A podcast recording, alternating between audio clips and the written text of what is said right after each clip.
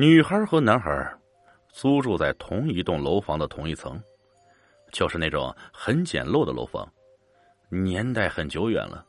每层有三个住户，每个住户的房间都很小。女孩和男孩的作息时间差不多，总能在楼道里碰见，见面也会打个招呼。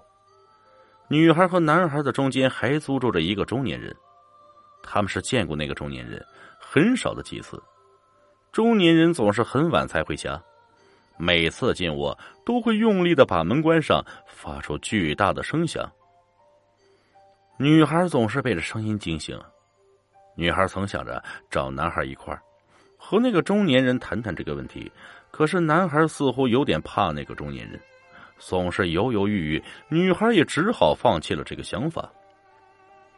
有一天，男孩敲响了女孩的门。你注意了吗？那个大叔啊，门很久都没响过了。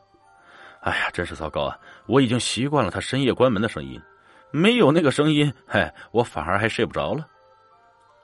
前几天。我看到有几个人来收拾那个大叔的行李，说不定他出了什么事儿，应该不会在这里住下去了。男孩叹了口气，自嘲的说：“哎，真是可恶啊！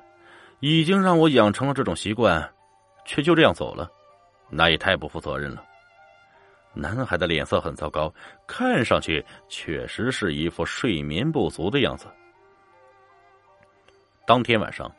女孩又被那巨大的关门声给惊醒了，之后连续几个晚上都是如此，似乎那个中年人又回来了。女孩忍不住了，在猫眼里窥视着外面，虽然看起来比从前憔悴了很多，但是确实是那个中年人。这不可能啊！